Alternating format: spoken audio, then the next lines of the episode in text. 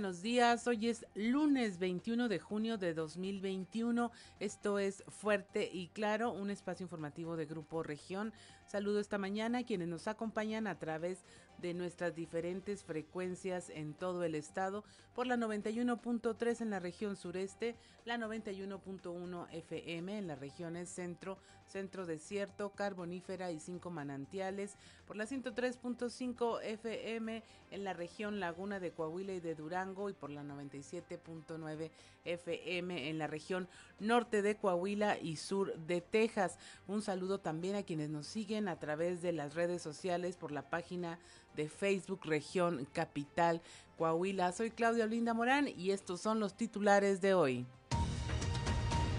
Tras crearse la página de Facebook Papitos Irresponsables, esto en el marco de la celebración del Día del Padre, 400 padres que presuntamente no pagan la pensión alimenticia de sus hijos fueron exhibidos en dicha página que fue desarrollada por integrantes de colectivos feministas con el fin de hacer una denuncia pública de quienes presuntamente evaden esta responsabilidad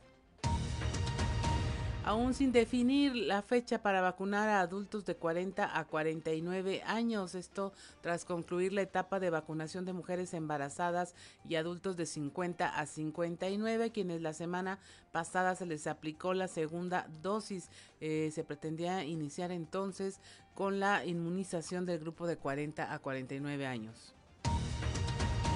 Planea la diócesis de Saltillo cambio de semáforo amarillo a verde. Será en esta semana cuando se dé a conocer este cambio eh, que implicará pues que se abran más templos y haya más aforo para acudir a las iglesias. A partir de este lunes arranca un programa piloto para agilizar el tráfico en los cruces internacionales entre Piedras Negras y Eagle Pass con la finalidad de que haya mayor fluidez vehicular, ya que en ocasiones se forman filas de hasta seis horas, sobre todo cuando hay festivos en la Unión Americana. Luego de investigar y corroborar que el pequeño Iker fue golpeado por su madre en la comunidad de Mineral de Palau, la Procuraduría de los Niños, Niñas y la Familia en la región carbonífera le otorgó la, custodia a un familiar cercano para evitar que fuera resguardado en la casa hogar. El Partido Acción Nacional no crece en el Estado porque está secuestrado por gente como Ernesto Saro, Guillermo Anaya y Jesús de León Tello, que no le permiten crecer y lo ha llevado a ser la tercera fuerza política. Esto dijo el empresario hotelero Héctor Horacio Dávila Rodríguez. La presidenta honoraria del DIF Coahuila, Marcela Gorgón, señaló que la entidad cuenta con un modelo integral de eh, avanzada en materia de adopciones. Esto bajo la premisa de garantizar que las niñas, niños y adolescentes institucionalizados puedan ser integrados a familias que garanticen su custodia responsable. Y del 16 al 20 de junio, Saltillo vivió en grande la fiesta charra, este Congreso de Campeonato Estatal Charro 2021. Eh, de aquí saldrán los representantes para el Nacional. Estuvo organizado por la Unión de Asociaciones de Charros del Estado y este evento se realizó con éxito, promoviendo el deporte de charrería entre las familias saltillenses. Eh, participaron más de 400 charros y escaramuzas para lograr un lugar en la fase nacional. Esta y otra información hoy en Fuerte y Claro comenzamos.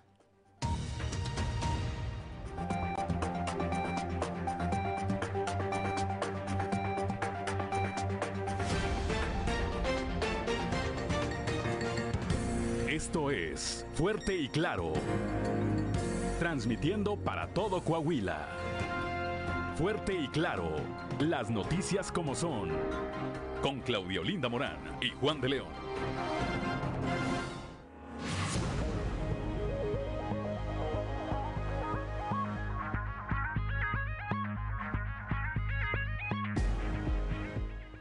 Son las 6 de la mañana con 9 minutos ya, la temperatura en Saltillo 20 grados, en Monclova 26, Piedras Negras 26 también, Torreón 25, General Cepeda 21, Arteaga 18, Musquis y San Juan de Sabinas, así como San Buenaventura registran 26 grados, Cuatro Ciénegas 27, Parras de la Fuente y Ramos Arispe 21 grados. Pero si usted quiere saber cómo van a estar las temperaturas y el pronóstico del tiempo para el día de hoy, vamos con Angélica Acosta.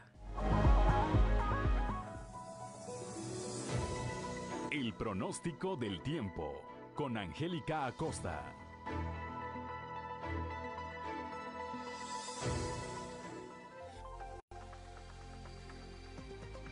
Hola, hola, ¿qué tal amigos? ¿Cómo están? Muy buenos días, qué gusto me da saludarte en este bonito lunes, inicio de semana ya 21 de junio. Mi nombre es Angélica Costa y estoy lista para darte los detalles del clima. Viene temperatura cálida, ¿eh? Pon atención, vámonos, iniciamos. Saltillo, máxima de 28 grados centígrados para el día de hoy, mínima de 19. Durante el día vamos a tener periodo de nubes y sol, sin embargo se va a sentir cálido, por supuesto, y por la noche vamos a tener un cielo totalmente claro y eh, se va a sentir algo cálido también por la noche. La posibilidad de precipitación, 40% para Saltillo. Toma tus precauciones. Excelente. Continuamos con Monclova. Atención, Monclova. Viene temperatura súper cálida. 42 grados centígrados. Espera que marque el termómetro para el día de hoy. Mínima de 26. Durante el día, muy, muy cálido. Una buena cuota de sol, por supuesto. Y por la noche, un cielo principalmente claro. De igual manera, muy cálido por la noche. La posibilidad de precipitación, 40%. Viene temperatura súper cálida. Por favor, Monclova, toma tus precauciones. Vámonos hasta Torreón, que tampoco se queda atrás con la temperatura caliente. ¿eh? Se espera que marque el termómetro máxima de 39 grados, mínima de 24. Durante el día vamos a tener periodo de nubes y sol. Sin embargo, se va a sentir muy cálido, por supuesto. Por la noche un cielo parcialmente nublado. De igual manera cálido por la noche. La posibilidad de lluvia, 40% ahí para Torreón. Perfecto. De igual manera, Piedras Negras también temperatura cálida, muy muy cálida, 42 grados, espera que marque el termómetro en este inicio de semana, mínima de 26. Durante el día, parcialmente soleado, va a estar muy muy caluroso, se va a sentir menos húmedo y por la noche un cielo parcialmente nublado, se va a sentir también muy cálido por la noche. La posibilidad de chubasco, de tormenta, de precipitación para piedras negras es de 25%. Ok, bueno, pues tienes compromisos en la Sultana del Norte, nos vamos hasta Monterrey, Nuevo León, pon atención máxima de 37 grados, también temperatura cálida, mínima de 23. Durante el día muy muy caluroso, vamos a tener periodo de nubes y sol.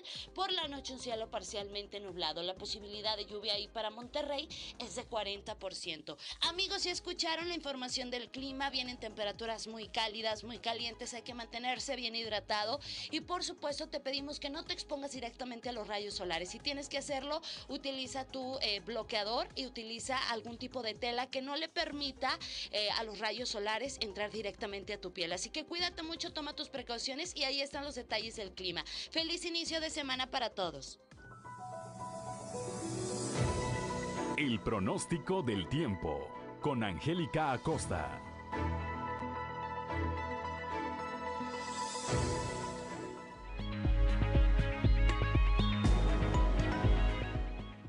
Hoy es lunes 21 de junio y si usted quiere saber qué ocurrió un día como hoy, vamos a las efemérides con Ricardo Guzmán.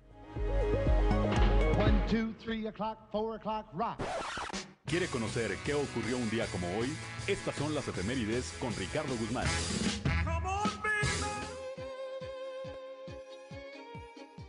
Un día como hoy, pero de 1810, nació el novelista, poeta y periodista mexicano Manuel Paino. Entre sus obras destacan Los bandidos del río Frío y El fistol del diablo. También, el 21 de junio pero de 1827, murió el poeta mexicano José Joaquín Fernández de Lizardi, el pensador mexicano, pionero del género narrativo en el país. Y un día como hoy, pero de 1905, nació el escritor y filósofo francés Jean-Paul Sartre, teórico del existencialismo. Entre sus obras destacan Los Caminos de la Libertad, Las Manos Sucias y El Muro.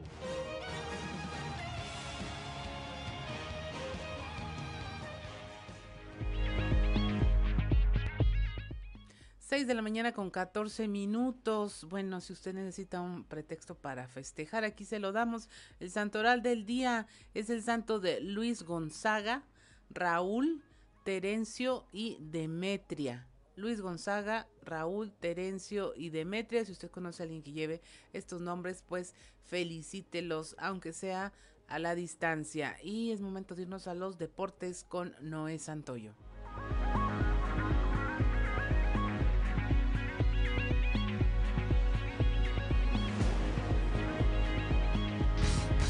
Resumen Estadio con Noé Santoyo.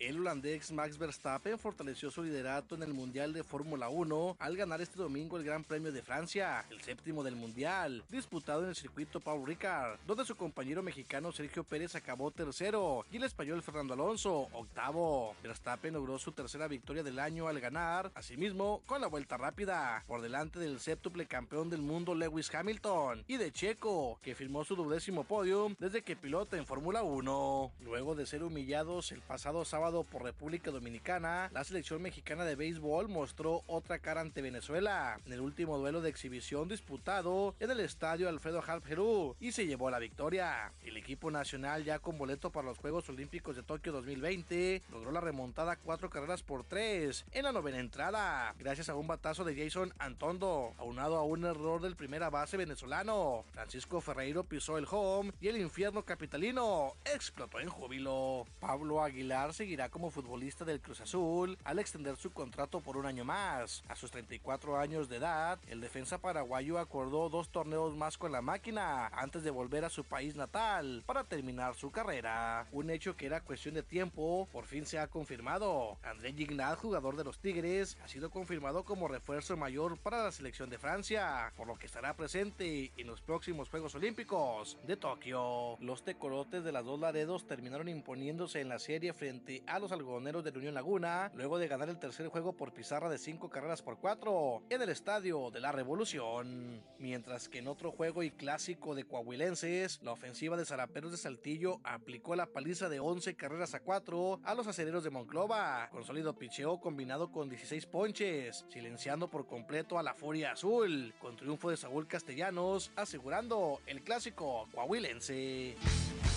Resumen Estadio con Noé Santoyo.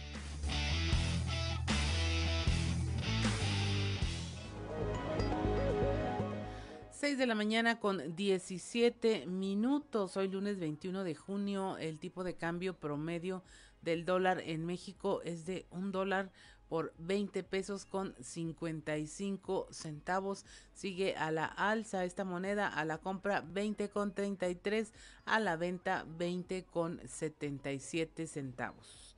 Y es momento de irnos a un resumen de la información nacional. En la Ciudad de México suspenden clases presenciales en escuelas públicas y privadas por semáforo amarillo. La Secretaría de Salud Federal informó que en esta ciudad cambió el semáforo epidemiológico por los próximos 15 días. A partir de este lunes, las actividades presenciales en escuelas públicas y privadas de educación básica, normal y actualización del magisterio de la Ciudad de México se suspenderán por el cambio del semáforo epidemiológico. Las autoridades capitalinas reportaron el primer caso positivo de COVID el 10 de junio. Tragedia en Nayarit da la vida por su hijo, un padre de familia, al tratar de salvarlo de ahogarse. Esto fue en la playa Chacala, en Compostela, Nayarit. Luego de entrar al mar para salvar a su hijo, un hombre eh, vio que estaba a punto de ahogarse y terminó rescatándolo, pero él mismo falleció. En Quintana Roo se quedan sin luz por mega apagón. Esto en Playa del Carmen se deja sin energía a 10.900 usuarios. La Comisión Federal de Electricidad dijo que fue vandalismo y que fue por esta causa que se interrumpió el servicio desde las 2.50 horas de la madrugada. De acuerdo con el personal de la Comisión Federal de Electricidad, se eh, tuvieron que reparar daños causados a un conductor de electricidad, seis empalmes, seis cuerpos en T y se reemplazaron mil metros de conducción de esta energía. Se esperaba terminar a las 2.30 de la tarde, casi 12 horas después. Dejan balaceras, 18 muertos en Tamaulipas. Las autoridades elevaron de 15 a 18 las cifras de fallecidos durante el fin de semana en esta zona fronteriza con Texas. Ninguno de los comunicados emitidos por las autoridades aclara eh, quiénes son los 14 fallecidos hasta el momento. Y es momento de irnos a un consejo G500.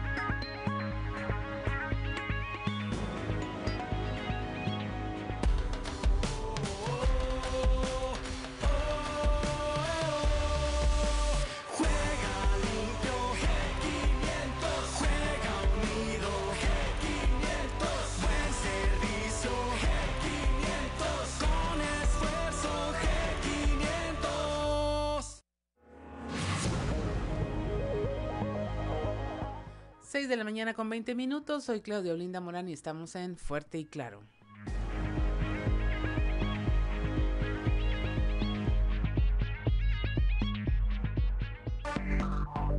Enseguida regresamos con Fuerte y Claro.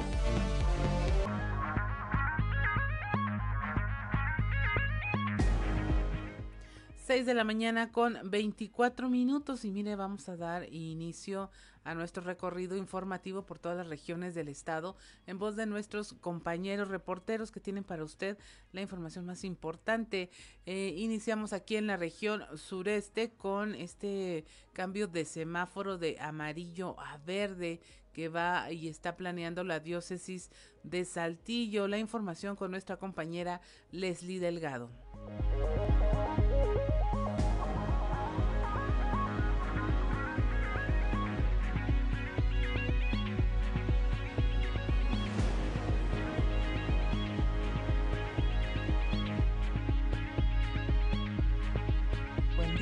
Informando desde la ciudad de Saltillo, será en esta semana cuando se dé a conocer el cambio de semáforo amarillo a verde que la diócesis de Saltillo ha aplicado durante la pandemia por la COVID-19 en las parroquias y vicarías.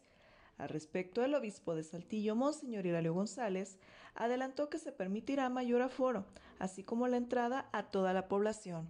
A continuación, escucharemos su declaración. Sí, ya eh, estamos en ese plan. Yo espero que en esta semana se, ya se haga el, anuncio oficial. Ya los padres de las vicarías han sido informados. Este, queremos pasar al semáforo verde en dos aspectos. Eh, en el aspecto de ya eh, eliminar la limitación de edades, que ya cualquiera pueda asistir, de cualquier edad, que puedan ir las, familias juntas, y la limitación que habíamos tenido de las reuniones por cuestión de juntas, este, eh, talleres y todo eso, habíamos dicho que una hora, ya quitar esa restricción, se mantiene obviamente todas las eh, indicaciones eh, sanitarias de distancia, de desinfectar, de tener los espacios adecuados con las distancias estipuladas y este, procurar que los espacios, cuando se juntan varias personas durante un tiempo, haya espacios también o haya oportunidad para desinfectar y para que se ventilen los espacios. ¿Retiros? ¿Retiros, retiros todavía no. Todavía el, eh, retiros de un día sí. Eh, de todavía juntarse este, un fin de semana o permanecer, pasar la noche, que es lo que a veces hacen los retiros, nos vamos a esperar. Agradezco la intervención y deseo que tengan un excelente día.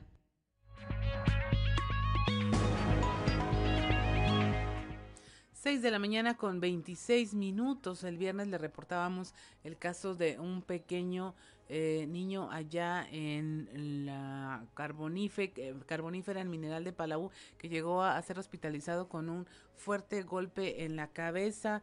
Eh, finalmente, bueno, retiraron la custodia a la madre, se están realizando las investigaciones. Y Noé Santiago, Moisés Santiago, nuestro compañero, nos tiene una actualización de este reporte donde dice, bueno, la, la PRONIF no se va a llevar, no que se va a quedar con la custodia del niño, se lo dan a una prima que ya tiene eh, cuatro menores a su cargo, más otros cuatro del pequeño Iker y sus tres hermanitos. La información con Moisés Santiago.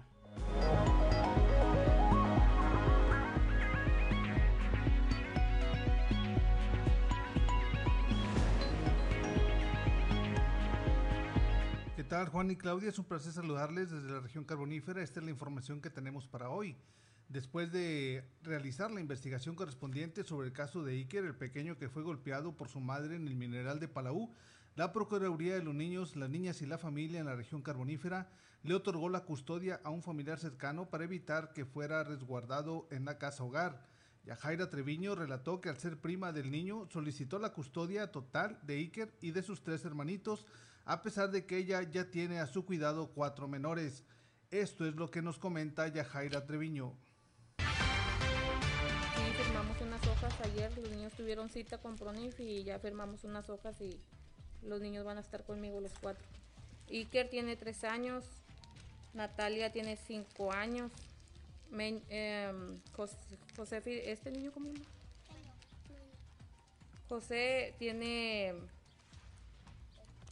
8 años, Dayana tiene 10 años y los cuatro, cuatro niñas mías, dos, dos son hijas mías y dos hijas que tengo bajo mi cuidado.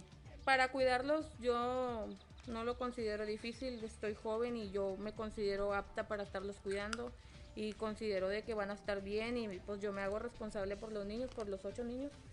Y para mí, como le comento, no se me hace difícil estar bajo cuidado de los ocho niños. Pues ya, o sea, yo el niño, lo, ah, de primero no nos dejaban verlo. No podíamos entrar, el niño creo estuvo entubado y así. Pero ya al niño, o sea, como lo estoy viendo ahorita, el niño ya está muy bien, come bien, come de todo y pues está bien, yo, yo lo miro bien. Ya le hicieron los estudios y parece ser que no tiene algo así, fractura de cráneo o algo así. Bien, pues de esta manera la PRONIF le da atención a esta situación que ha venido afectando a un menor de edad y queda en resguardo de un familiar cercano, en este caso de una prima. Esta es la información que tenemos para todos ustedes desde la región carbonífera para Grupo Región Informa, su amigo y servidor Moisés Santiago. Que tengan un excelente día.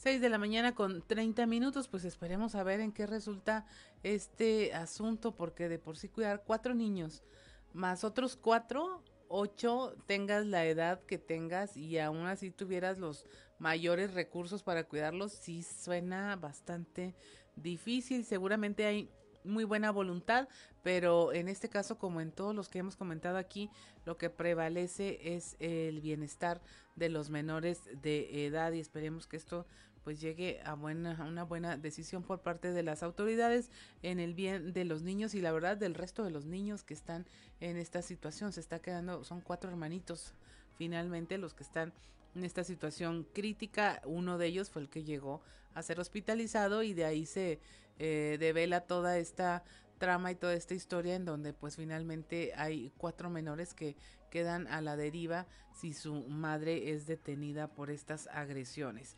Y bueno, pasando a otra información, en materia política, el Partido Acción Nacional sigue, eh, bueno, colapsando tras los resultados de las elecciones.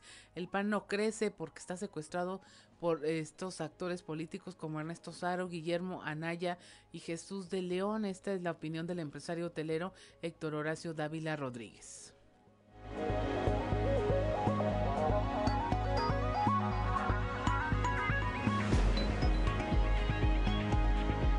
Tal compañeros? Buenos días. Esta es la información para el día de hoy. El PAN no crece en el Estado porque está secuestrado por gente como Ernesto Saro, Guillermo Anaya y Jesús de León, que no le permiten crecer y que lo han llevado a ser la tercera fuerza en el Estado, dijo el empresario hotelero Héctor Horacio Dávila Rodríguez.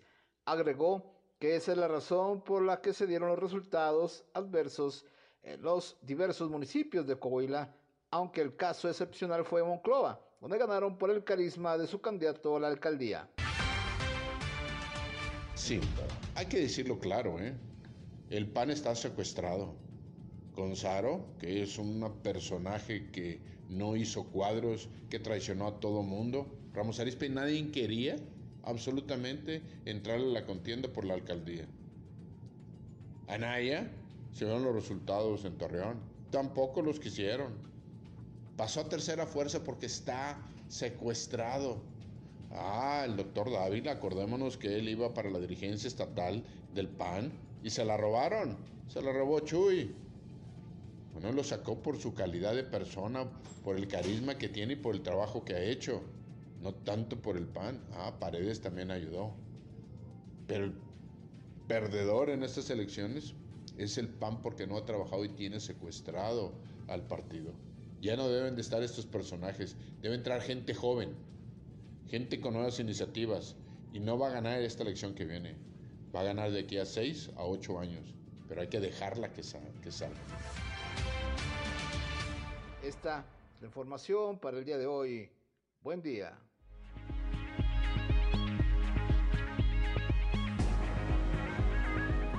6 de la mañana con 33 minutos. Luego también al hablar de esta posible salida de Jesús de León Tello de la dirigencia del partido Acción Nacional en Coahuila, pues el único que no habla del tema es Jorge Cermeño Infante, el alcalde de Torreón, y quien, bueno, solicitará licencia para contender por una diputación federal, aunque lo que sí dijo es que el partido requiere de un ejercicio de reflexión para evaluar el resultado de los pasados comicios.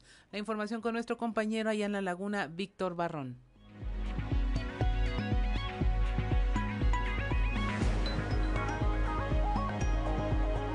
Muy buenos días a quienes nos escuchan en temas de la comarca lagunera al ser cuestionados sobre la postura de consejeros estatales que piden la salida de Jesús de León Tello de la dirigencia del PAN en Coahuila. Jorge Cermeño Infante, alcalde de Torreón, y quien solicitara licencia para contender por una diputación federal, respondió con evasivas al tema, aunque reconoció que el partido requiere un ejercicio de reflexión para evaluar el resultado de los pasados comicios.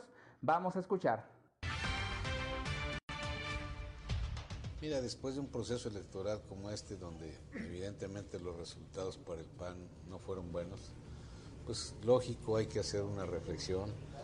Yo creo que hacer una autocrítica seria de lo que pasó, de, que no fuimos capaces pues de movilizar a, la gente para que votara por el PAN. Pues yo creo que hay que hacerlo de manera puntual.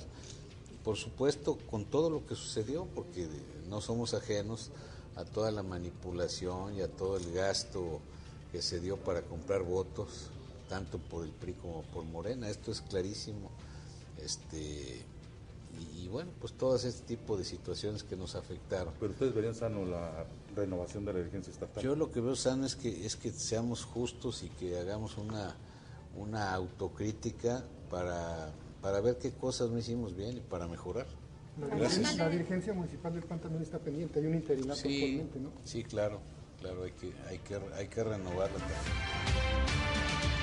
Y es que consejeros estatales como Juan Antonio García Villa y Pedro Ávila Aguilera fueron algunos de los que solicitaron la remoción de Jesús de León tras este nuevo descalabro que deja al PAN como tercera fuerza política en Coahuila. Esto es todo en la información. Desde La Laguna reportó Víctor Barrón. Que tengan un día excelente.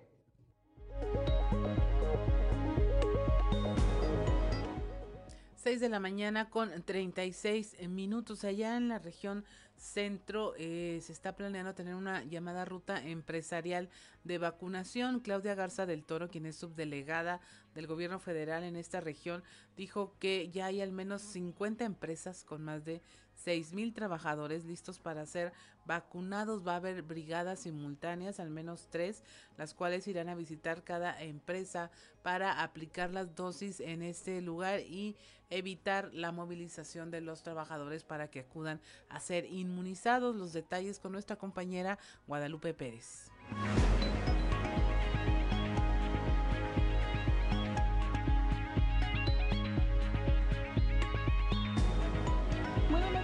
Desde la región centro tenemos entrevista con Claudia Garza del Toro, así como con el alcalde Florencio Siller de Ciudad Frontera, quienes hablaron de esta ruta de vacunación empresarial, la cual estará iniciando en próximos días. Las propias empresas estarán anunciando las fechas y horarios en que se dará este proceso de vacunación anti-COVID entre su base trabajadora.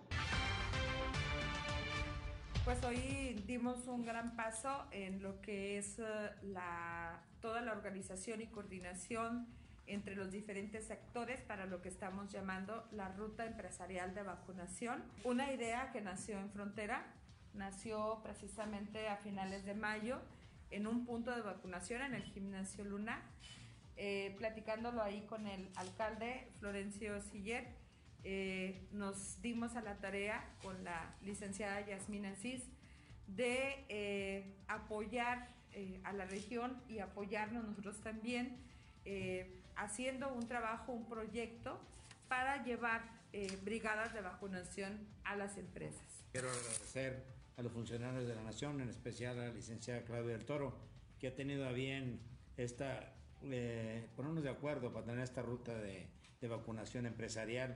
Una idea muy importante que al final eh, se, han, se han conjugado la Jurisdicción de Salud, la, Dirección de, de, Fomento Económico en el municipio a través de la licenciada Yasmín y con la jurisdicción, con el licenciado Faustino, que ha tenido también esta, esta sinergia que tenemos y trabajando de la mano con nuestro señor gobernador, del ingeniero Miguel Ángel Riquelme Solís, quien ha tenido a bien llevar muy bien los pasos para una reactivación económica.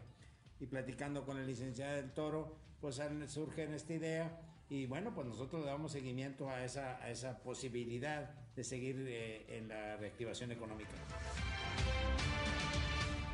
Saludos desde la región centro para Grupo Región Informa, Guadalupe Pérez. 6.39 de la mañana es momento de irnos a un consejo G500.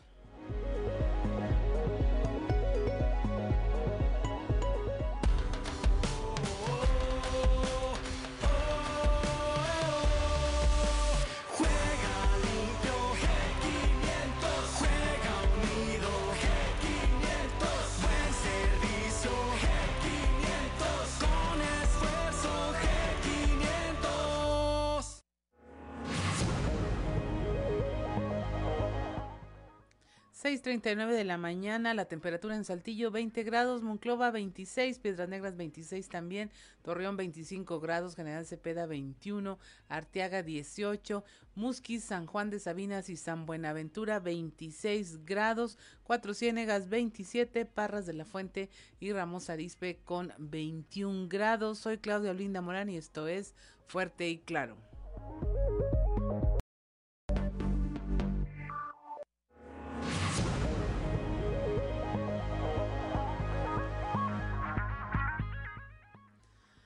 6 de la mañana con 43 minutos y es momento que le presentemos nuestra portada del día de hoy de nuestra edición impresa. Si usted nos puede seguir a través de las redes sociales, ahí puede tener todo el documento completo. Si nos sigue a través de la radio, aquí se lo contamos. Nuestra nota principal es esta ventaneada que le dan a los papás incumplidos a través de este tendedero donde las colectivas feministas exhibieron a más de 400 papás que se niegan a dar pensión alimenticia a sus hijos para hacer pública esta irresponsabilidad de quienes tras la separación con su pareja, pues pareciera que también se separan de sus hijos y se desentienden de cualquier obligación. También le manejamos este asunto de eh, que no haya aún fecha para vacunar a las personas de 40 a 49 años una vez concluida la etapa anterior.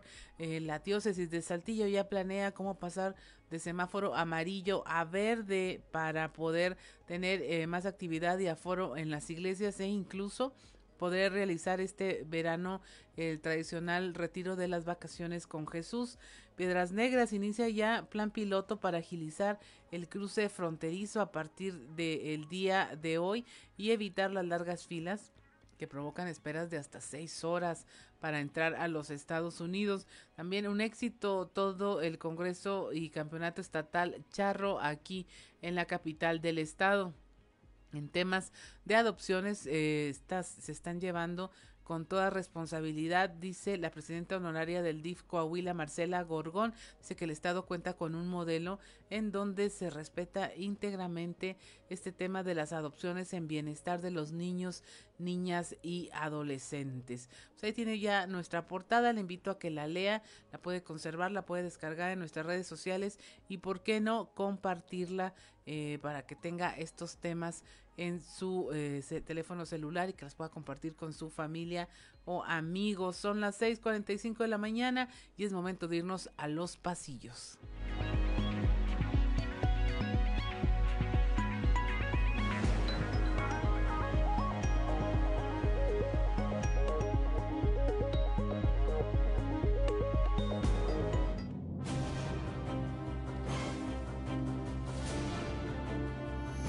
Y en el cartón de hoy, rara sensación, que nos presenta a Reyes Flores Hurtados, quien está caminando en un desierto y trae encima a cuatro enormes buitres que son Luis Fernando Salazar, José Ángel Pérez, Javier Guerrero y Diego del Bosque. Y mientras tanto, Reyes Flores nos platica, siento algo raro en el ambiente.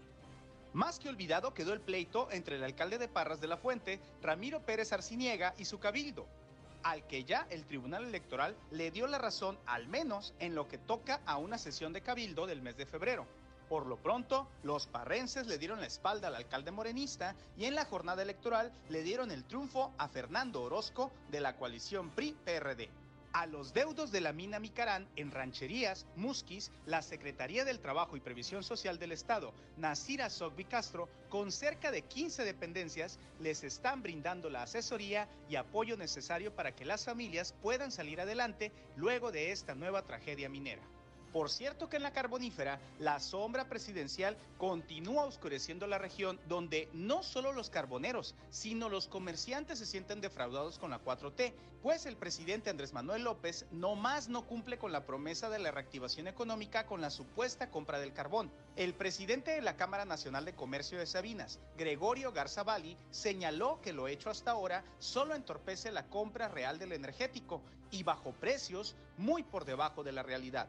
Y en la laguna, la Canacintra no pierde el tiempo. Ya llamó a la charla a los diputados electos de Torreón y anunció que realizará una serie de reuniones con los diputados federales electos de los dos distritos con cabecera en este municipio y que los principales temas de la agenda son la ley de outsourcing, leyes fiscales y la reforma eléctrica. Así que José Antonio Gutiérrez Jardón y Shamir Fernández Hernández, diputados electos por los distritos 5 y 6 respectivamente, empezarán a arrastrar el lápiz ante las urgencias de los torreonenses. Que luego de que en la Ciudad de México se rumora sobre la muy posible salida de Reyes Flores en la delegación del gobierno federal en Coahuila, no son pocos los apuntados para suplir al exdirigente estatal del PAN, y que entre ellos, al que el presidente López Obrador ubica perfectamente, es a José Ángel Pérez. Dicen, sin embargo, que si algo juega en su contra es su pasado panista mismo que tampoco sería determinante para alcanzar la posición de Crece, considerando que este último hasta líder del blanquiazul fue en su tiempo.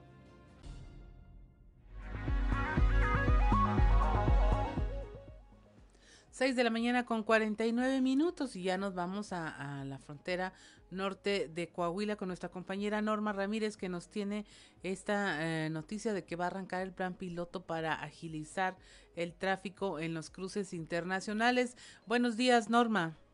¿Qué tal, Claudia? Muy buenos días. Buenos días a todo el auditorio. Efectivamente, a partir del día de hoy y en un acuerdo que hubo entre las autoridades municipales de Piedras Negras, autoridades de aduana de Eagle Pass y la autoridad también de la vecina ciudad de Eagle pues bueno, pues se dio a conocer que a partir del día de hoy se va para agilizar el tráfico en los cruces internacionales se va a llevar a cabo un plan piloto. Esto pues se va a aplicar cambios en los cruces internacionales de Piedras Negras y Golpaz con el fin de que haya una mayor fluidez en el tráfico vehicular y con ello evitar largas filas que vienen generando en los últimos meses. En ocasiones, pues están llegando a tener un espacio de tiempo para poder cruzar, fíjate Claudia, de seis horas esto quiere, eh, lo que quieren hacer es agilizar este, este cruce, tomando en cuenta que posiblemente muy, muy pronto nos van a abrir la frontera a los mexicanos, lo que incrementaría el flujo vehicular rumbo a los Estados Unidos y es por eso que de esta manera pues quieren implementar otro otro tipo de agilidad en esta fluidez de automóviles. En ese sentido, pues eh, tanto el alcalde de esta de Eagle Pass eh, eh, dio a conocer como también el que va a hablar es el de aduanas, Paul de Rincón, pues dio a conocer precisamente Paul de Rincón que pues cómo se va a llevar a cabo esto. Hay que ser específicos, solamente este plan piloto se va a aplicar para las personas que viven en los Estados Unidos, que son residentes de los Estados Unidos y que cuentan con su documento de visa de residente y o pasaporte americano como o sea, ciudadanos americanos. Así que, pues esto es lo que dio a conocer Paul de Rincón en este nuevo sistema que se va a llevar a cabo a partir de hoy en los puentes internacionales. Eh, sin duda, los esfuerzos estos que, se van a implementar sí nos van a agilizar a nosotros bastante el, proceso aquí de nosotros. Eh, como bien saben, eh, CBP ha invertido mucho dinero, mucha tecnología para poder aprovechar los documentos estos de, alta tecnología, los, los que traen el chip. Entonces, el esfuerzo este que, que se va a implementar en el puente 1 en donde solo eh, personas con ese tipo de, de, documento van a poder cruzar por ahí. Y también ahora el acceso este al carril Sentry aquí por el puente 2 las 24 horas a, un punto así que, va a agilizar mucho el cruce ese. Creo que nos va a interesar mucho mucho interés eh, va a interesar eh, va a crear mucho interés y nos va a resultar en, en, ah, en algo aquí que se ha buscado ya por mínimo dos o tres años y, me da mucho gusto que, que nos juntamos las dos comunidades aquí y CBP para poder implementar algo así. Me da mucho gusto, eh, estaremos aquí nosotros listos el 21. Eh, un mensaje muy importante, hasta la fecha las restricciones siguen en su lugar, no ha cambiado nada en cuanto nosotros sepamos si el 21 ya se va a abrir la frontera o no, nosotros avisaremos. Eh, pero hasta la fecha eh, sigue todo igual, solo cruces, cruces esenciales. 6 de la mañana con 52 minutos, Norma. Estamos hablando de seis horas de tardanza en cruces eh, no esenciales todavía, ¿verdad? O sea, no, no, estamos hablando de que ya para cuando se abra la frontera, sino que es el tiempo que se está tardando ahorita ahorita la gente que viene de Estados Unidos a visitar a sus familiares aquí a Piedras Negras, a lo que es este la frontera de Coahuila, eso es el tiempo que se está tardando en regresarse a los Estados Unidos. Pero únicamente los familiares que pueden viajar porque son residentes y cuentan con este documento. O sea, su regreso es cuando se encuentran con toda esta fila de hasta seis horas, dices. Sí, son seis horas. Eh, solamente van a poder ingresar los que tengan la la visa de, de la B1, como se le conoce, y B2, que son precisamente para los residentes y para los que son ciudadanos americanos.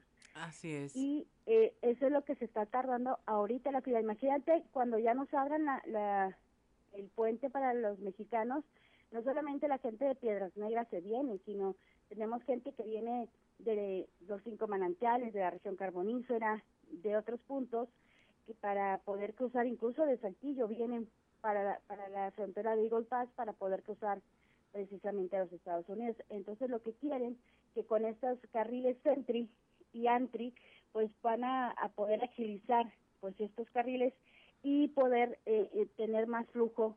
Ya va a haber más personal. Otra de las cosas que también hablábamos anteriormente con el con el eh, gerente de los puentes internacionales de Eagle Pass nos daba a conocer que, eh, que ya, ya tienen más personal, antes se carecía de personal en los puentes internacionales, ya mandaron más personal, ya están listos para poder arrancar este plan piloto que va a aplicarse de eh, 7 de la mañana a 3 de la tarde por lo pronto y la aduana de protección fronteriza de los Estados Unidos va a proceder con también con el tráfico en estos carriles que se acaban de abrir también, el, el Sentry, que es el certificado en la entrada global de eh, con el pasaporte estadounidense tipo chip y también eh, pues estos se bajarán por el puente número 2 de 3 de la tarde a 6 de la tarde. Esto en este primer paso de ver cómo se agiliza y se abre un portón, se abre una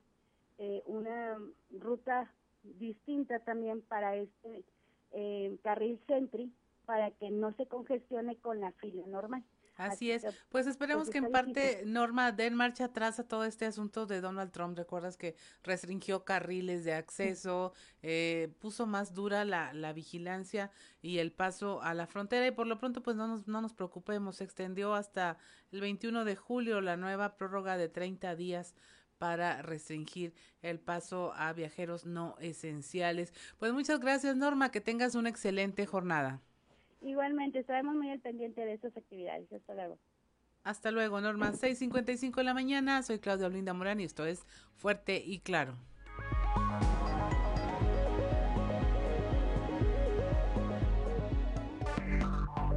Enseguida regresamos con Fuerte y Claro. Seguimos en Fuerte y Claro.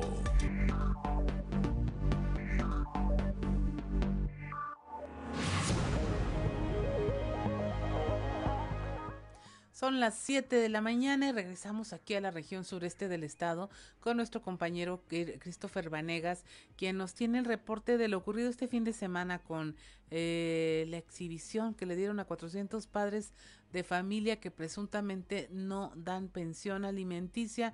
Esto a través de una página de Facebook creada por las colectivas feministas. Esta se llama Papitos Irresponsables. Buenos días, Christopher. ¿Qué te encontraste en esta actividad? Hola, ¿qué tal, Claudia? Muy buenos días. Te saludo con mucho gusto. Y pues sí, como bien comentas, este, en el marco de lo de la celebración del Día del Padre, unos colectivos feministas de aquí de la ciudad de Saltillo decidieron exhibir presuntamente a padres quienes no dan la pensión alimenticia a sus hijos. Para realizar esta actividad crearon una página de Facebook llamada Papitos Irresponsables. Esta actividad consistía, o consiste más bien, en que eh, las mujeres que pues que no reciben la pensión por parte de de su de los progenitores de sus hijos eh, podían dar eh, los datos de este y una fotografía de este, ¿no? Esta actividad comenzó desde eh, pues principios del mes y quedó abierta eh, para recibir las denuncias hasta el 13 de junio. En este periodo, en este lapso, de acuerdo a lo que nos comentó una miembro de, un colectivo feminista de Proyecto Mujeres, recibieron alrededor de 400 denuncias públicas en todo el estado de padres que eh, pues que presuntamente no dan la pensión a sus hijos. Al respecto platicamos con, eh, con personal del Tribunal Superior de Justicia del Estado para saber, o sea, para comparar las cifras, saber si, si tenían este el registro de 400. Sin embargo, en el Tribunal Superior de Justicia del Estado solo se tiene registro de 107 denuncias por incumplimiento de la pensión alimenticia. La mayoría de estas denuncias se dan en los municipios de Saltillo y Monclova otra de las acciones que tomaron también eh, en esta página de Facebook de Papitos Irresponsables era de que, eh, pues bueno, como la mayoría de las mujeres no cuentan con una denuncia formal ante esto, daban asesorías y daban eh, como un pequeño taller donde daban información de cómo montar o cómo acudir a interponer una denuncia para exigir la pensión alimenticia a los padres. el día de ayer pues se celebró el, Día del Padre, sabemos que pues mucha gente, eh, muchos padres estuvieron conviviendo con, su, con sus hijos, sin embargo pues hay algunos otros que quienes presuntamente no eh, cumplen con sus obligaciones legales y pues bueno, fueron exhibidos en esta página de Facebook. El objetivo de esta página, Claudia, déjame platicar también que era eh, pues bueno, en primera instancia exhibir estas eh, personas a quienes no, eh, quienes presuntamente incumplen con, este, eh, con, con esta obligación legal. Y también era eh, pues quitar el tabú y el estigma de que eh, pues muchas de las veces se dice que las madres se gastan el dinero de la pensión en cosas personales, sin embargo, pues bueno, ellos tienen la tutela de, de de los menores, en el 90% de los casos de divorcio se tiene la, la tutela de, de los menores por parte de la madre. Así que, eh, pues bueno, eh, ellas son las responsables de administrar eh, el dinero y era también parte de la actividad, o sea, quitar el estigma que las madres se gastan el dinero de la pensión en cuestiones personales, Claudia. Así es, Cristo. Y bueno, las cifras que proporcionan son reveladoras. De, finalmente estamos hablando de un número mucho mayor de divorcios. Podemos decir que a lo mejor fueron amigables, que hay algún tema de, de llegar a un consenso ahí para responsabilizarse de los hijos, pero definitivamente de 400 denuncias públicas y el número de divorcios a que queden solo ciento y algo en tribunales y donde haya realmente una obligación que esté vigilada o sancionada por la ley, pues sí habla de un embudo en donde definitivamente están quedando muchos casos fuera, ¿no? Sí, así es. De acuerdo a pues, lo que se declaró por parte del Tribunal este, eh, Superior de Justicia del Estado, o sea, magistrado presidente Miguel Mediayuc, ya conocer que a nivel nacional eh, uno de cada tres niños recibe la pensión. En el caso de Coahuila, de acuerdo a los registros que tienen, eh, tres de cada cuatro niños eh, de padres divorciados son los que reciben la pensión. Sin embargo, pues estas cifras eh, pues son reveladoras porque quiere decir que en muchos de los casos no se denuncia la falta de del pago de pensión este y pues bueno tendría que, que ponerse especial atención en esto para eh, saber saber si es verdad o no que estos eh, pues 300 personas 400 personas no ponen no pagan la pensión y están evadiendo también pues la justicia eh, por parte al momento de no dar la pensión Claudia. Así es y mira aquí tenemos datos en la entidad se registran 27.9 divorcios por cada 100 matrimonios estamos hablando además de, casi el 30%. Casi el 30% de, las, eh, de divorcios y 14 mil matrimonios. Entonces, sí es una cifra significativa. Pues muchas gracias, Cristo, por esta información. Muy interesante los datos y esta situación en donde, pues como siempre se lo decimos, debe prevalecer el bien mayor, que en este caso es la infancia. Muchas gracias, Cristo. Que tengas una excelente jornada el día de hoy. Igualmente, Claudia, gusto saludarte.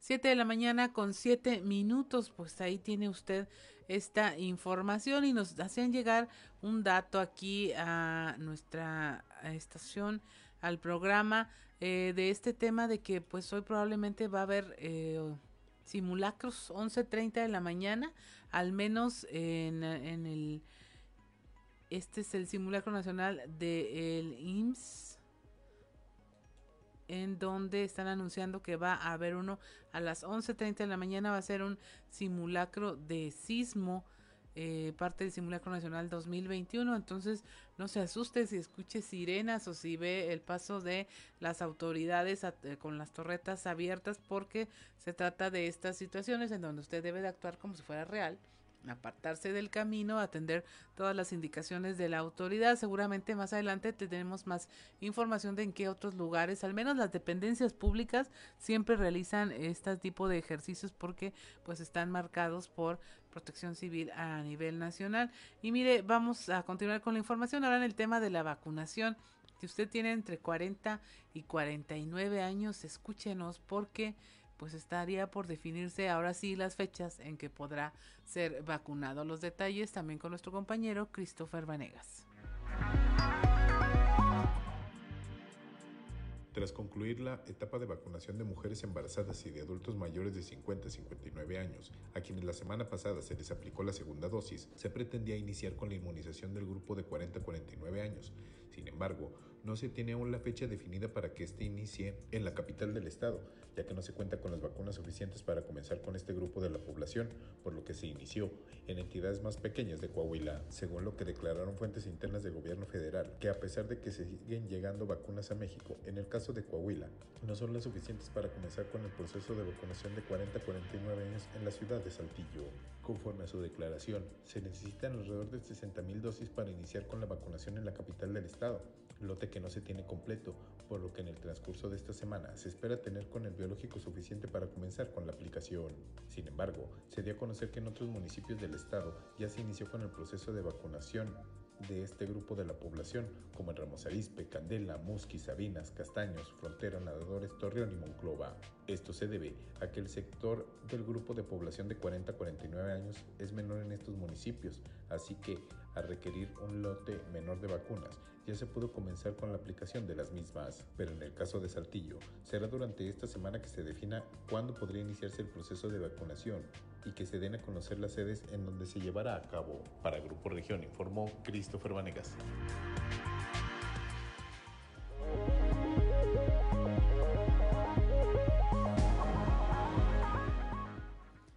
7 de la mañana con 10 minutos y mire, quédese con nosotros. En los próximos minutos vamos a hablar de la magia. Eh, le puede parecer extraño, pero acaba de pasar el Día del Padre y este tenemos en Saltillo un personaje que usted seguramente lo habrá visto en los cruceros, es un mago vestido de negro, su sombrero de copa, se lo puede ver a pleno sol en los cruceros más importantes de la ciudad. Él es el mago Shaddai, él es hijo de este personaje tan querido de la televisión nacional e internacional del profesor Girafales, de Rubén Aguirre. Él es saltillense y aceptó eh, platicar con nosotros unos momentos sobre esta actividad de la, por, de la magia y por supuesto de su padre. Buenos días, Mago. Buenos días, Claudia, ¿cómo estás? Bien, bien, aquí eh, ansiosa por esta llamada porque es un tema ah, atípico para nosotros, pero eh, queríamos platicar contigo, principalmente porque en medio de la pandemia de repente llamó mucho la atención ver a un mago sacando una paloma blanca en medio de un crucero a pleno sol y luego cuando supimos que eras tú, este, nos quedamos sorprendidos por la actividad que estabas eh, realizando. Eh, por favor, platícanos en principio, pues esta situación de la pandemia que también le pegó a los magos y esta, la razón por la que estabas haciendo este espectáculo que parecía tan alentador y tan esperanzador en medio de eh, la situación de cuarentena que se estaba viviendo. Uno podía ver a los niños pegando la nariz en los autos, tratando de verte en el espectáculo y no solo a los niños, también a los mayores, a sus padres y fue francamente como una brisa fresca en medio de toda esta situación, decir, mira, alguien está saliendo a la calle a hacer magia. Sí, es muy bonito. Pues mira, sí, efectivamente la pandemia, eh, bueno, le pegó a mucha gente. Con la pandemia vino el cierre de salones de fiestas y también las restricciones en cuanto a las reuniones en las casas particulares. Así que pues se acabaron las fiestas y por ende pues el trabajo de los magos, de los payasitos, de animadores, etcétera. Pero entonces comenzamos este, a dar eh, magia o shows de magia por internet. E, esa fue una alternativa. Y de esta manera, aunque parezca increíble, llegamos a públicos de, de muy diferentes puntos de la República Mexicana y también traspasamos fronteras, porque por Zoom nos veían en Argentina, en Uruguay, en Chile, Brasil, también en Estados Unidos, en Canadá, en España y hasta en el Reino Unido. Hasta allá nos, nos vieron en nuestro show de magia. Pero es un mercado que no dura mucho tiempo, porque la gente que está confinada en sus casas comenzó a cansarse de las reuniones por Internet, ya que todo era por Internet. Así Entonces, poco a poco se fueron acabando también esas presentaciones. Ahorita, afortunadamente, eh, ya está cambiando la situación con la pandemia y, y comienzan las fiestas. Ya en este año comenzamos de nuevo con los shows de magia en las fiestas infantiles o fiestas para grandes, pero ya de manera presencial. Claro que con los protocolos de sanidad, con sana distancia, gel antibacterial, usamos caretas en el escenario cuando algún participante este, se acerca con nosotros. Y bueno, pues es la experiencia que tenemos. Pero con esto, con esto, bueno, eh, viene lo de la calle, lo de los cruceros. Para decirte lo que hacemos en los cruceros, porque no nada más soy yo, yo creo que son varios compañeros este, que nos dedicamos a lo mismo, ya sea magos o payasos. Eh, habría que poner un antecedente. Ajá. Es, yo crecí en el medio artístico. O sea, además, de algunos estudios académicos, yo me formé en empresas de televisión. Yo fui escritor, editor, director de cámaras, director creativo, y eso en varios programas de alcances internacionales, eh, como Anabel, como PBO, como algunas novelas.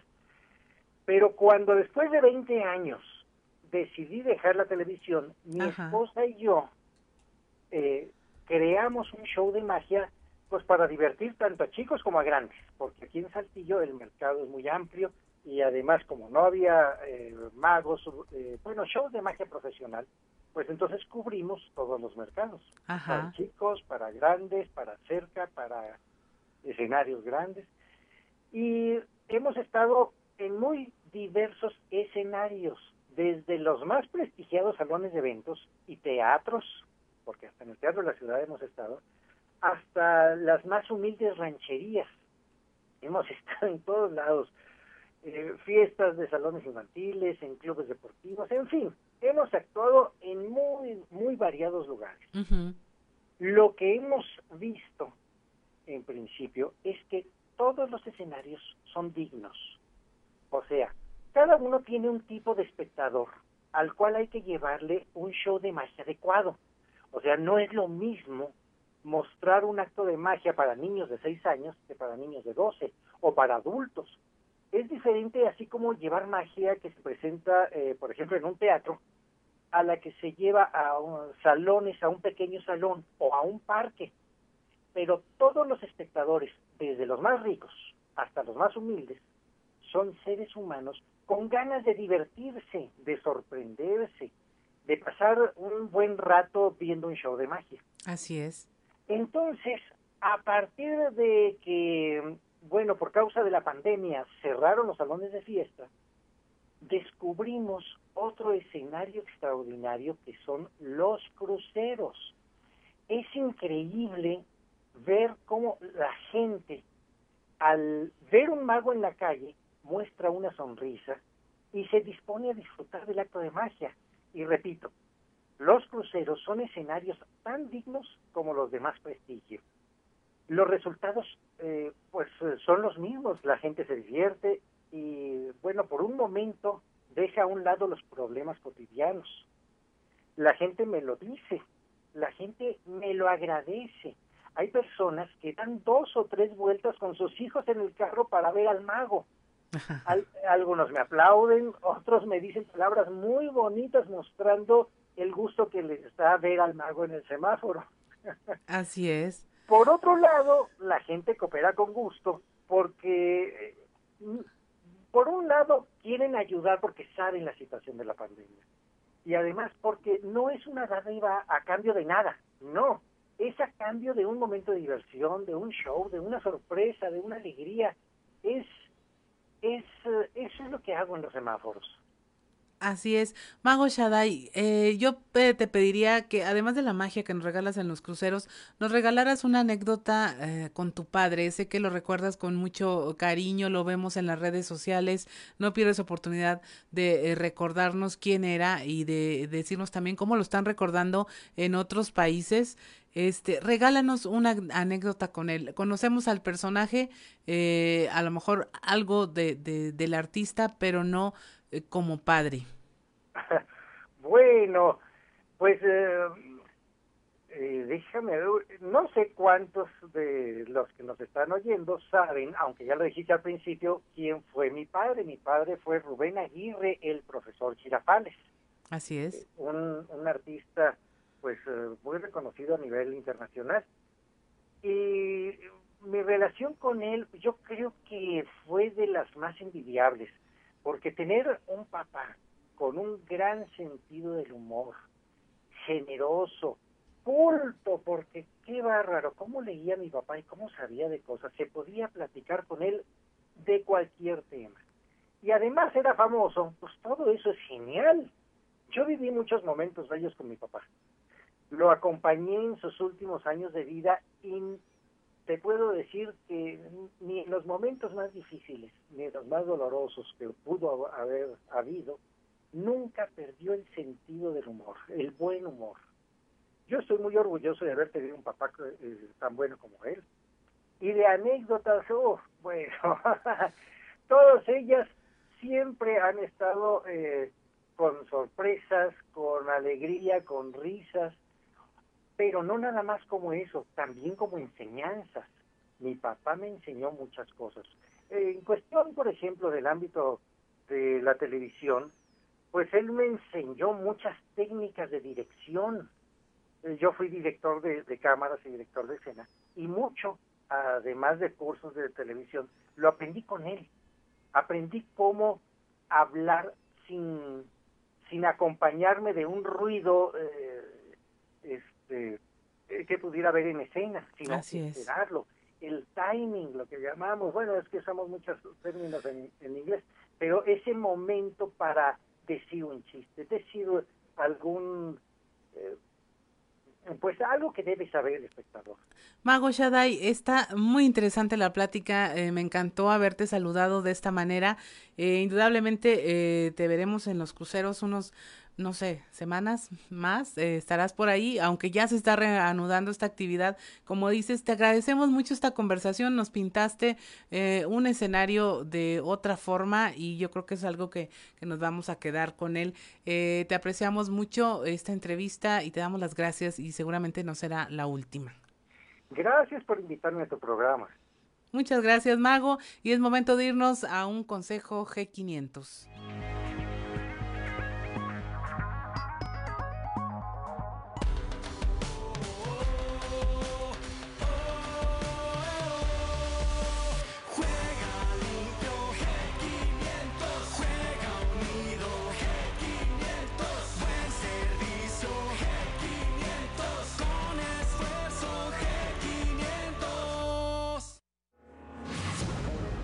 Siete veintiuno de la mañana, soy Claudia Olinda Morán y estamos en Fuerte y Claro.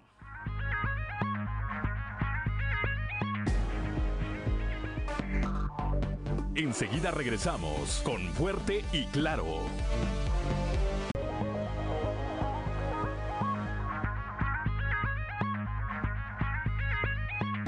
Siete de la mañana con 25 minutos, estamos en Fuerte y Claro y continuamos con la información.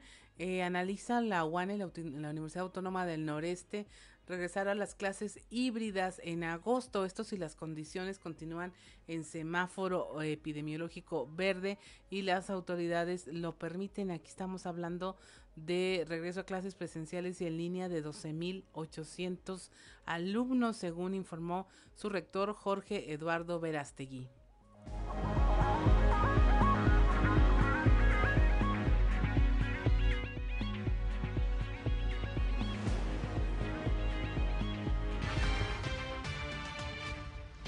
Eh, el 17 de abril híbrido voluntario eh, y de los 12.800 alumnos, aproximadamente 500 aceptaron.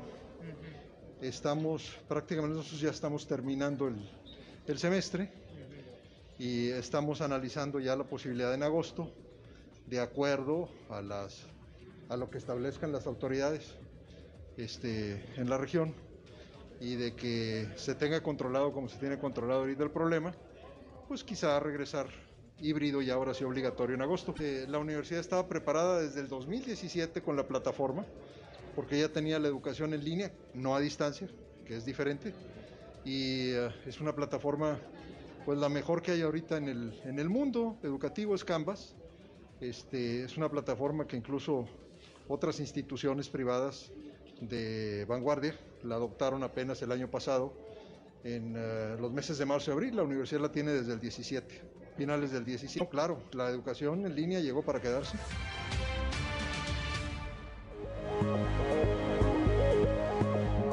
Siete veintisiete de la mañana becan a jóvenes coahuilenses para estudiar en la Universidad de Sarama, esto en Rusia. Son estudiantes de la Universidad Politécnica de Piedras Negras la información con eh, la rectora Melisa Suárez Elguelzábal. Ella dice que estos esfuerzos son realizados por la universidad y han buscado oportunidades para sus estudiantes. Los alumnos son Héctor Bernardo Lara y Areli Chávez de Piedras Negras. La verdad es que sí, estamos muy, muy contentos. Eh, esto se logra a través de, de verdad que una, una gran cadena de gestión y de apoyos. Primero que nada, pues bueno, eh, gracias por, por atender este, esta buena noticia. Y pues bueno, ahorita nosotros sí son dos, dos estudiantes, ¿verdad? Se van eh, Bernardo Lara y Areli Chávez, los dos estudiantes de la Universidad Politécnica. No son los únicos estudiantes de Coahuila que se van, de hecho, eh, hay, eh, esta gran gestión que te comento viene desde la Asociación Nacional de Universidades Politécnicas, su comité de internacionalización, eh, que, quien está a cargo, pues bueno, es una coahuilense también, eh, la rectora de la Universidad Politécnica de Ramos Arizpe, Cecilia Ayala, digo Cecilia de la Garza, y pues bueno, derivado de, las gestiones de la asociación y, de todo el apoyo que hemos tenido, tanto de las autoridades este, eh, estatales como, como de las autoridades de la asociación, pues bueno, los chicos se van becados a la Universidad Estatal de, de Samara en Rusia, especializada en, eh, tecnologías aeroespaciales.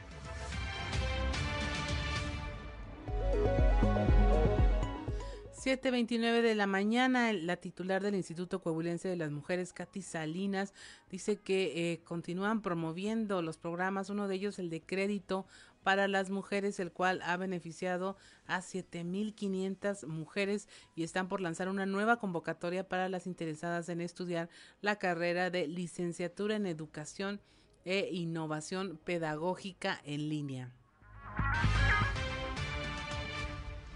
Eh, hay algunas otras estrategias en las cuales seguimos trabajando en este tema, por ejemplo, los créditos para las mujeres que ustedes ya han conocido en el programa Mujeres Fuertes, lanzado por el gobernador desde hace año y medio. Decirles que van cerca de 7.500 créditos otorgados a las mujeres y aprovechar su espacio para aquellas mujeres que tienen un pequeño negocio, que quieren eh, crecer con ese negocio, que requieren un apoyo económico, que se acerquen a las instalaciones del Instituto Coahuilense de las Mujeres para que eh, accedan a este crédito que en esta ocasión han sido grupales y que ha sido un éxito para las mujeres. Y además compartirles que de nueva cuenta por tercer año consecutivo en coordinación con la Universidad Pedagógica Nacional con sede en Saltillo, pues estamos ya por lanzar la nueva convocatoria a todas las mujeres de todo el estado que quieren inscribirse a estudiar licenciadas en educación e innovación pedagógica en línea. Esta es una oportunidad magnífica para ellas porque van a poder estudiar la licenciatura totalmente gratis a través de este convenio y esta gestión del secretario de gobierno con la Universidad Pedagógica. Y bueno, las mujeres no pagan inscripción, no pagan semestre y solo requerimos de ellas pues que nos contacten, que se inscriban y que durante cuatro años estudien para que sean próximamente licenciadas.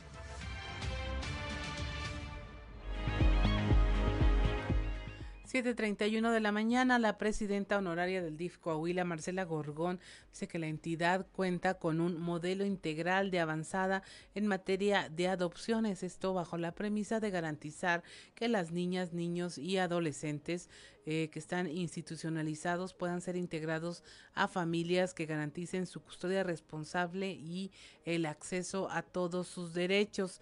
Estamos hablando de que en 2018, de 2018 a la fecha, se han restituido el derecho a vivir en familia a 241 niñas, niños adolescentes bajo la figura de la adopción.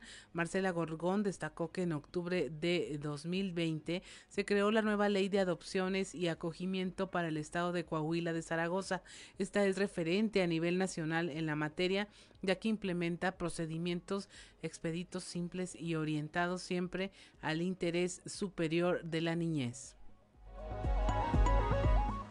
y resultó todo un éxito en Saltillo el Congreso y Campeonato Estatal Charro 2021. Este se celebró del 16 al 20 de junio en Saltillo y se vivió grande la fiesta charra en este congreso el llamado Manolo Jiménez Salinas, de donde saldrán los representativos para el nacional organizado por la Unión de Asociaciones de Charros del Estado de Coahuila.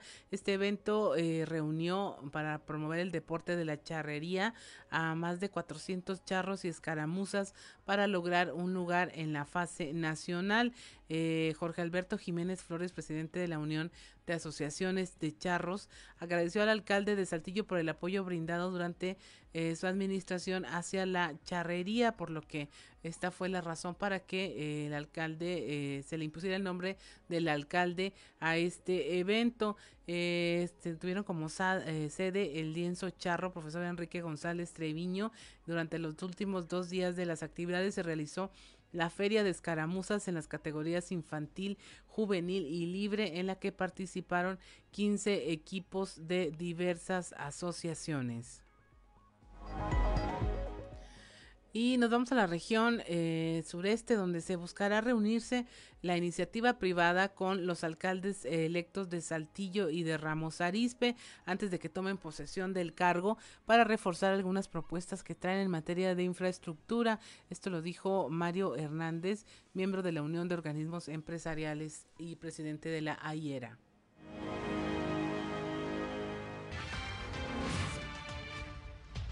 Pues pretenderemos verlos antes de, antes de, es, es algo que, que ya platicamos en esta última reunión y los estaremos buscando para verlos antes de que suban el cargo con la intención de reforzar las propuestas que ellos ya conocen, que les hicimos, este, y que adquieran compromisos con la iniciativa privada. Pero bueno, contento porque con ambos alcaldes eh, electos hay una excelente comunicación y creemos que en cuanto lo solicitemos, ellos accederán a, juntarnos y, vernos y, pues, pues, planear cosas en conjunto. ¿no? Yo creo que eh, ambos nos necesitamos y, lo tienen muy claro ellos y también nosotros, entonces pues no queda más que iniciar el diálogo y tener canales de diálogo para, para ver que las cosas funcionen bien ¿verdad? y hacer nuestras propuestas de lo que creemos que, que pudiera mejorar.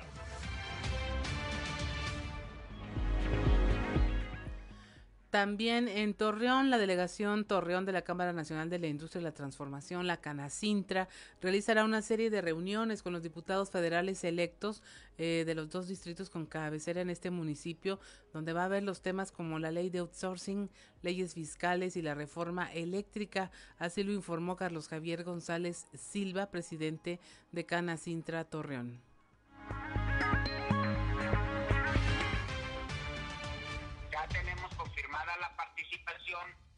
Dos diputados federales electos, que es Antonio Gutiérrez Jardón y Samir Fernández.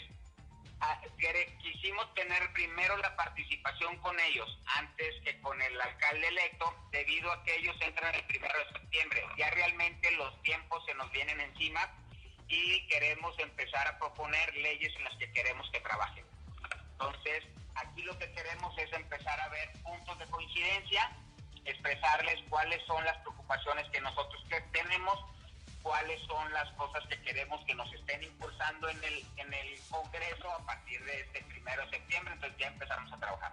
Una vez terminado estas audiencias con ellos, este, ya una vez que ellos están instalados, ya más cercano a octubre, noviembre, que es cuando el alcalde empezará a hacer la toma de entrega-recepción, entonces ahí estaríamos también convocando al alcalde para empezar a, participar activamente a un lado de ellos.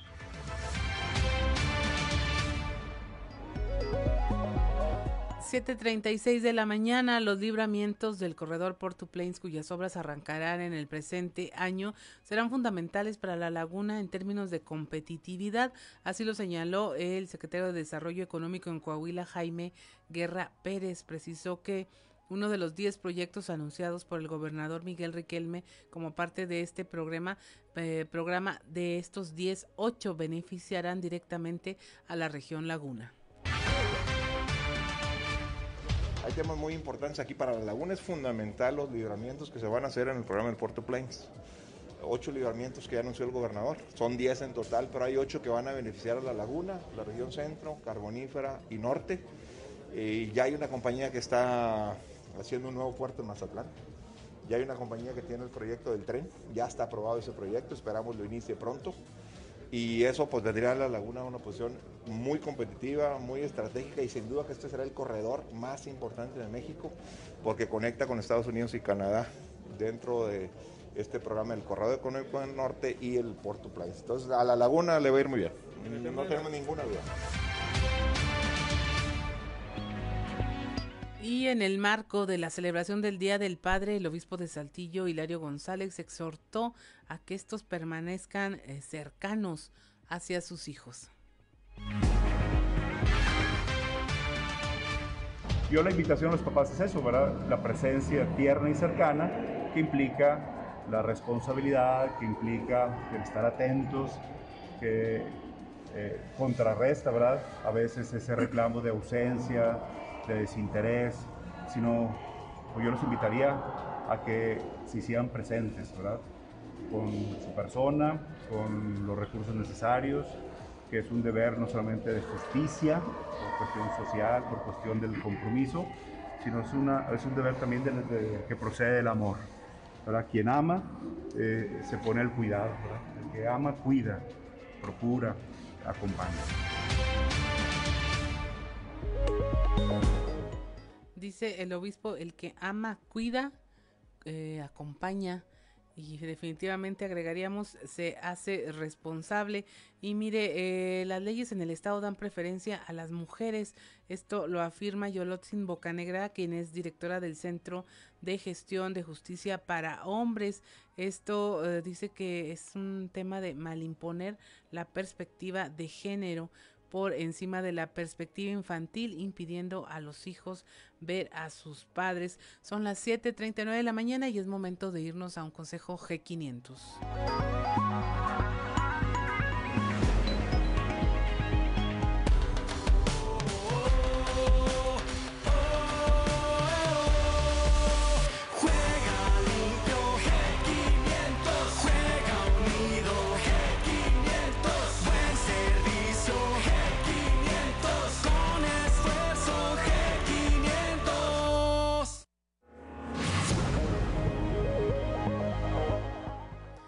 7.39 de la mañana y mire, si usted quiere saber más de este tema, eh, está en nuestras redes sociales. En sexto día se tocó y se abordó este centro de gestión de justicia para hombres que ayuda a las personas que quieren ejercer eh, su paternidad y que las leyes o están batallando para hacerlo no pueden, este puede eh, buscarlos a través de sus redes sociales.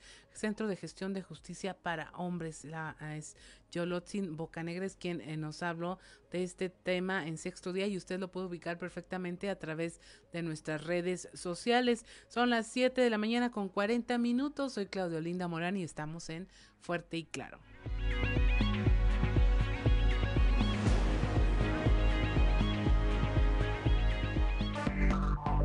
Enseguida regresamos con Fuerte y Claro. Fuerte y Claro.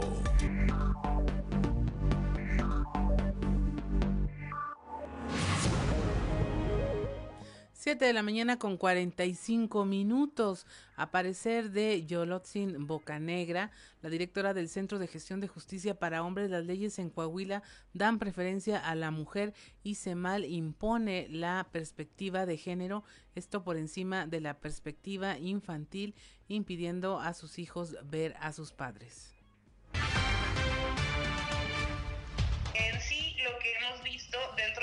Procesos judiciales es que hay una tendencia muy cargada hacia la mujer.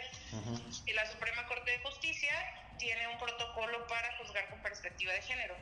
Este protocolo dice que se tienen que atender a las particularidades del caso y de las poblaciones que tienen cierta desventaja ante cierta situación. ¿Sí? sí. Sin embargo, se ha entendido, o sea, ahí es indistinto de sexo, género, religión, raza, etcétera. Se ha entendido la perspectiva de género porque así lo aplican y en diversas entrevistas algunos magistrados así lo han manifestado, que la perspectiva de género es dar por hecho que hay una discriminación por el hecho de ser mujer. Sin embargo, si nos vamos al, al objetivo real del protocolo, que es eh, analizar los casos particulares para no favorecer las desventajas, los hombres tienen una clara desventaja ante el derecho familiar. ¿Y por qué es así? Porque la mayoría de los, de los juicios familiares pues están cargados de emoción, ¿verdad? Entonces, eh, de acuerdo al, al, constructo social o a lo que hemos formado como sociedad en el concepto de masculinidad, pues a los hombres no se les permite sentir que, eh, vaya, un hombre no puede extrañar a su hijo y no puede pedir verlo, porque incluso cuando hay una demanda por convivencia o por guarda y custodia, se entiende o se interpreta como un acto de molestia hacia la mujer.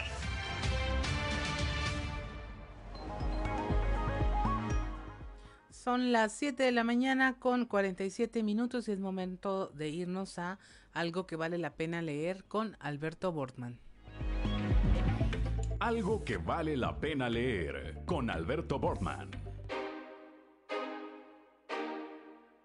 Excelente jornada, estimado amigo Juan de León y amigos Radio Escuchas. Mil gracias por su sintonía.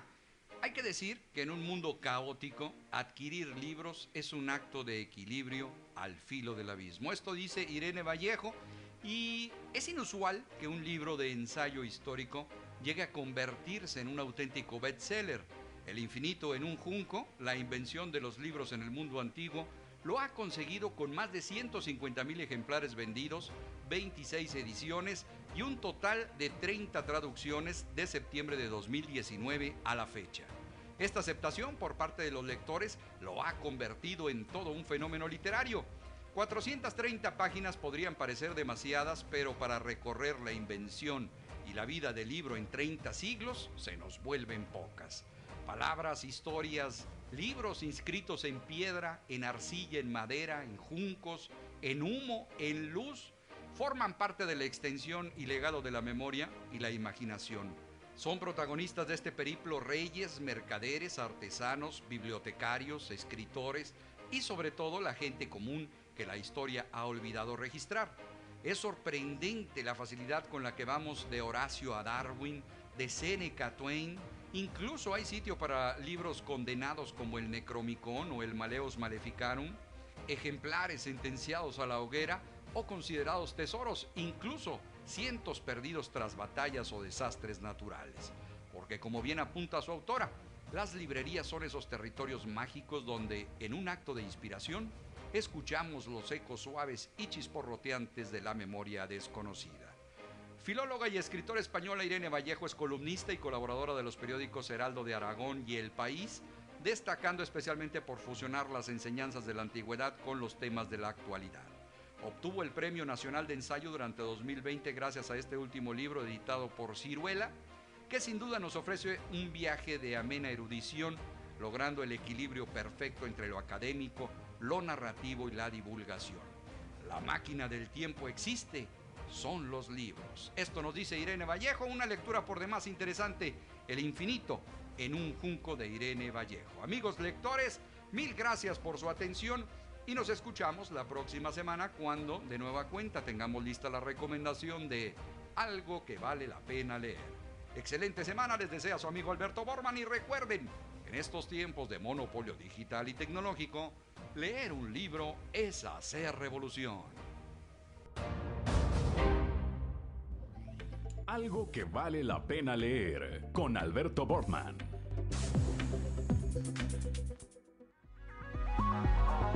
7 de la mañana con 50 minutos y vamos a un resumen de la información nacional.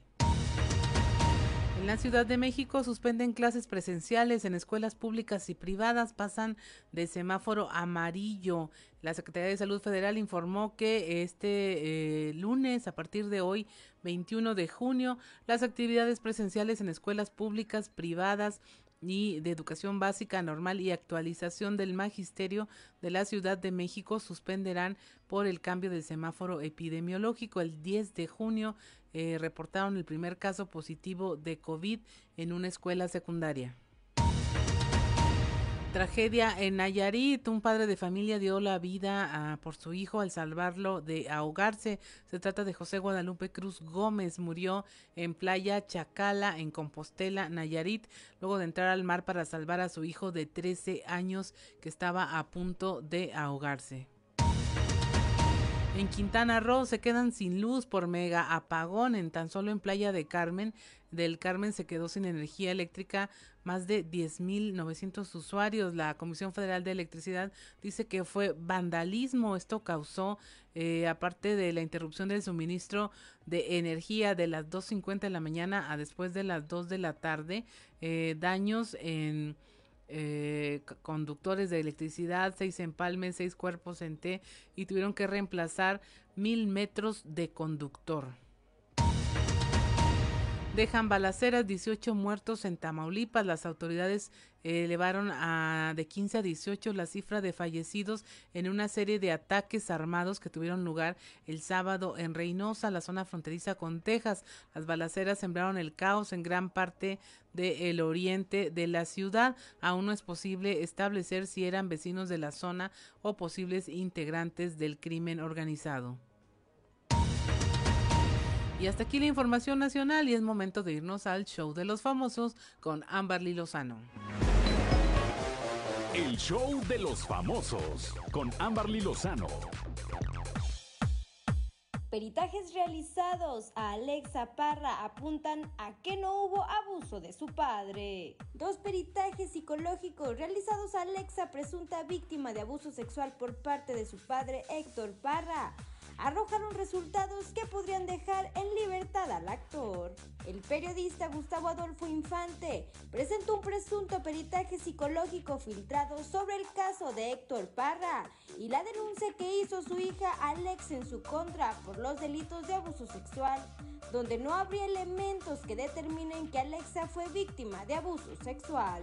Otro peritaje en el que se ratificó el primero, no hay elementos que dictaminen que hubo abuso sexual. El viernes, Héctor Parra fue vinculado a proceso y el abogado del actor acusa tráfico de influencias, ya que no existen elementos para que su cliente siga detenido. El abogado dice que apelarán la decisión injusta.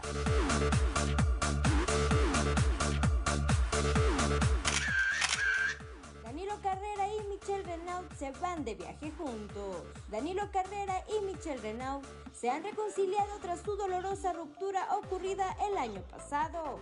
Ahora la pareja se ha ido junta de viaje, tal y como lo demuestran las imágenes publicadas en las redes sociales del actor ecuatoriano.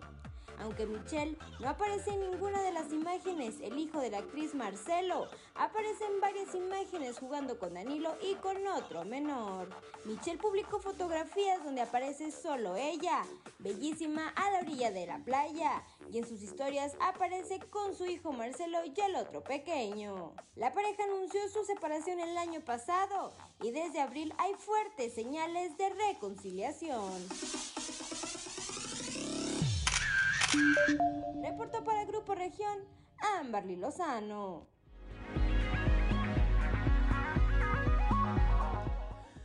Son las 7 de la mañana con 55 minutos y es momento de despedirnos de este espacio informativo. Eh, a nombre de nuestro compañero Juan de León, le damos las gracias por habernos acompañado y lo invitamos a que siga con nosotros en las siguientes emisiones y sobre todo lo que siempre le decimos, tome decisiones informadas y qué mejor que se informe con nosotros aquí en Grupo Región. Mi nombre es Claudio Linda Morán y esto fue Fuerte y Claro.